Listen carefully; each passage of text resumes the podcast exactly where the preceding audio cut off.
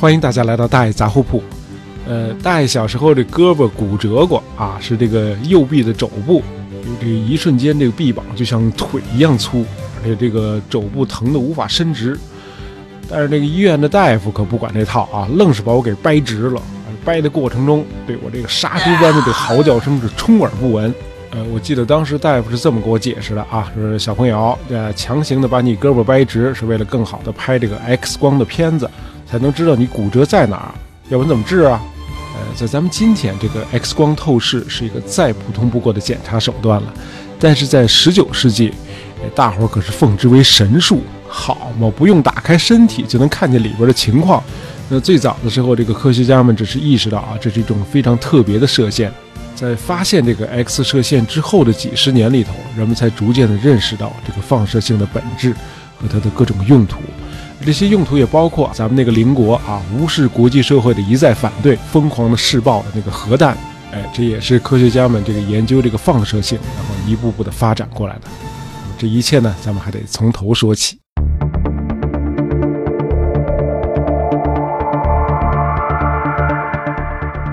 直到今天啊，在德国，很多人仍然称这个 X 射线为 Winterstrahlung，伦琴射线。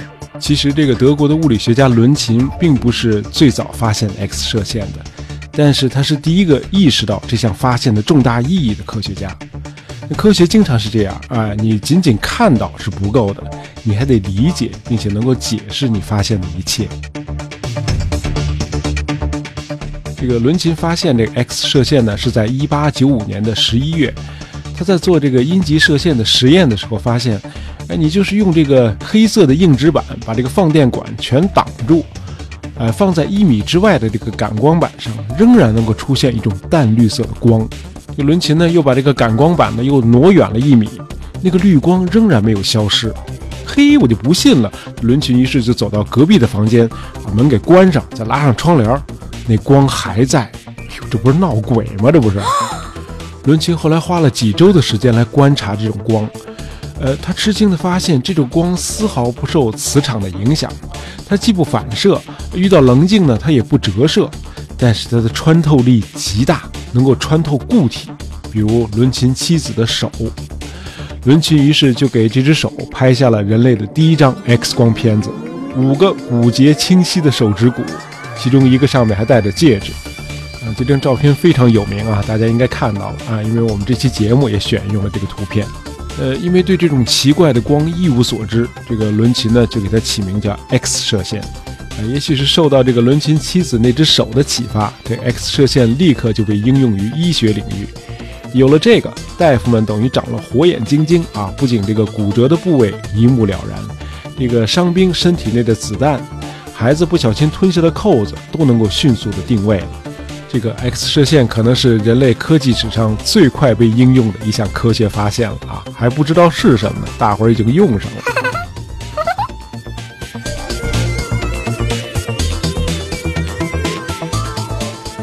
就这么糊里糊涂的过了十几年，这科学家们才慢慢的认识到，这个 X 射线是一种波长超短，但是能量巨大的射线，能量大到可以损伤人的身体。于是，在发现它还不到一年的时间里，这个 X 射线就已经被一些医生用来治疗癌症了。据说可以杀死癌细胞。可是又过了一段时间，人们发现这个 X 射线其实非常的可怕，因为早期的研究者们纷纷的死于这个 X 射线的辐射。啊，这种辐射呢，通常会引发白血病，就是说它既能杀死癌细胞，也能激活癌细胞，导致癌症。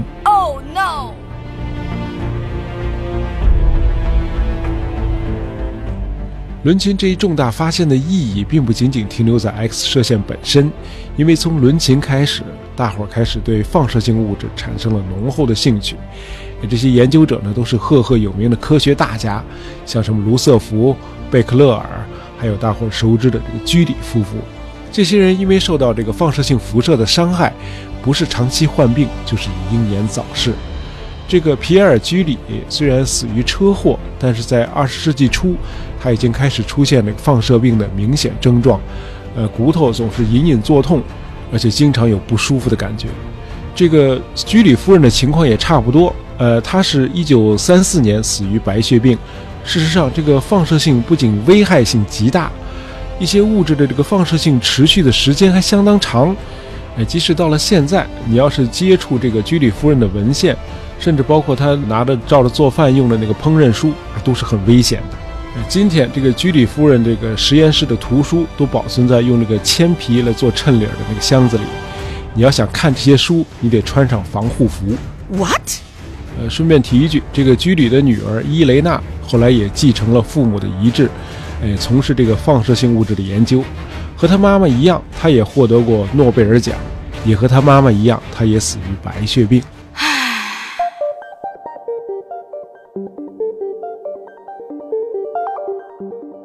好，我们简单解释一下，为什么大自然中会有像铀、镭、布这类这个天然放射性元素。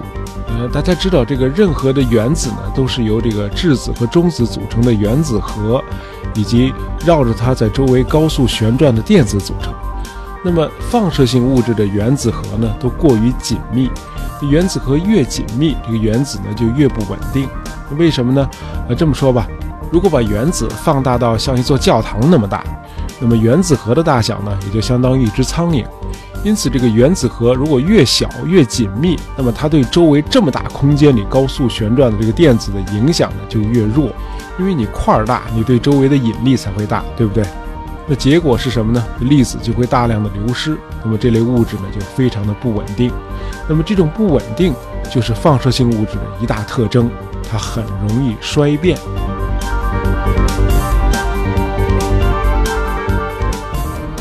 好，那放射性物质衰变掉百分之五十需要的时间呢？呃，就叫半衰期 （half life）。那今天我们能够从恐龙的化石中得知，这只恐龙是生活在什么年代，就是靠一种叫碳十四的放射性同位素。哎，这种元素的半衰期，哎，它的 half life 就是五千七百三十年。任何的植物或者动物，只要它活着，它就会持续不断的吸收这个碳十四。那么这种碳十四呢，在它的机体内呢，就会保持一定的水平。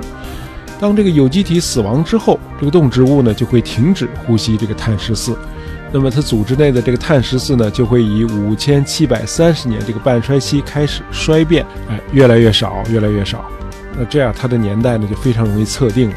呃，那不光是动植物，对于任何含碳的物质，只要能够测定它剩下的这个碳十四的含量，就能够推断它的年代。因此呢，不光是恐龙的年龄啊，地球的年龄也是这样推算出来的。哦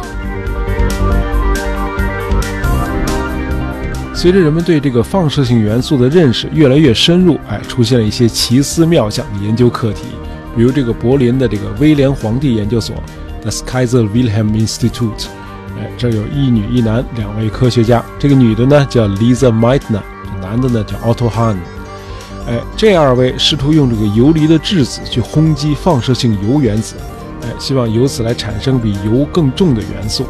结果这实验还没成功，这希特勒就开始了他的排犹运动啊！这不是那铀原子的铀了啊，是这犹太人的犹。呃，希特勒开始驱赶德国的犹太人，因为这个愚蠢的决定，那个时期大量的德国和奥地利的科学精英，哎，就因为自己的犹太身份，全都不得不逃离欧洲，去了美国。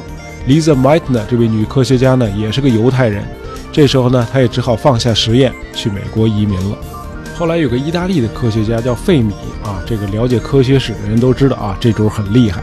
哎，他接下来做这个实验，这个费米呢就尝试用这个热中子去轰击这个铀二三五原子，结果发现轰击后这个铀原子会释放出两到四个中子，而这些被释放出来的中子呢又去撞击其他的铀二三五原子，哎，于是就形成了这个核裂变链式反应啊。这种核裂变链式反应释放出来的能量实在是太大了。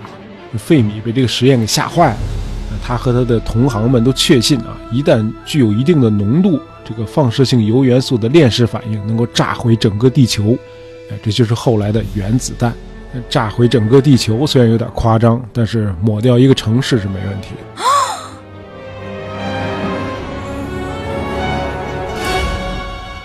到了一九三九年底，那逃到美国的那些科学家们，包括爱因斯坦。就联名给这个美国总统罗斯福写信，哎，他们认为德国人很有可能率先研制出原子弹，这个自由世界必须赶在他们前面。于是，这个美国陆军部就在一九四二年六月就开始实施利用核裂变反应来研制原子弹的计划，这就是著名的曼哈顿计划。那么，这项巨大的工程呢，集中了当时西方国家可以说是最优秀的核科学家，动用了十万多人参加，历时三年，耗资二十亿美元。在一九四五年七月十六日，哎，就成功的进行了世界上第一次核爆炸试验。这是一颗很小的原子弹，但是还是把观摩试验的这个美国军方人员给吓着了。这原子弹呢是放在一个巨大的铁塔上面，这核爆之后，那个铁塔就完全蒸发掉了。这个周边那个山丘呢，在一到两秒的时间里，被照得比正午的阳光还要亮。哎，即使是在十六公里以外的观测地，也能感觉到那个热度，就像在烤炉边上一样。那个爆炸发出来的光线啊，最初是那个紫色，然后变成绿色，然后再变成白色。爆炸产生这个蘑菇云高达七点五英里，也就是十二点一公里。这个实验场完全变成了一座人间地狱。那么德国呢，在这次核试爆之前的两个月就投降了。于是，这个美国陆军造好的另外两颗原子弹呢，就留给了日本。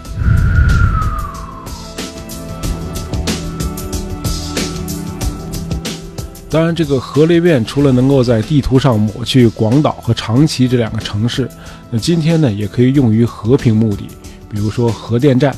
那么今天法国全国的用电四分之三都来自于他们的核电站。那比起火力发电，这核电站对环境的污染几乎可以忽略不计。但是千万别出事儿，一旦发生了这个切尔诺贝利那样的核事故，后果简直是不堪设想。你还记得伦琴第一次领教那个放射性的射线吗？你跑多远都没用。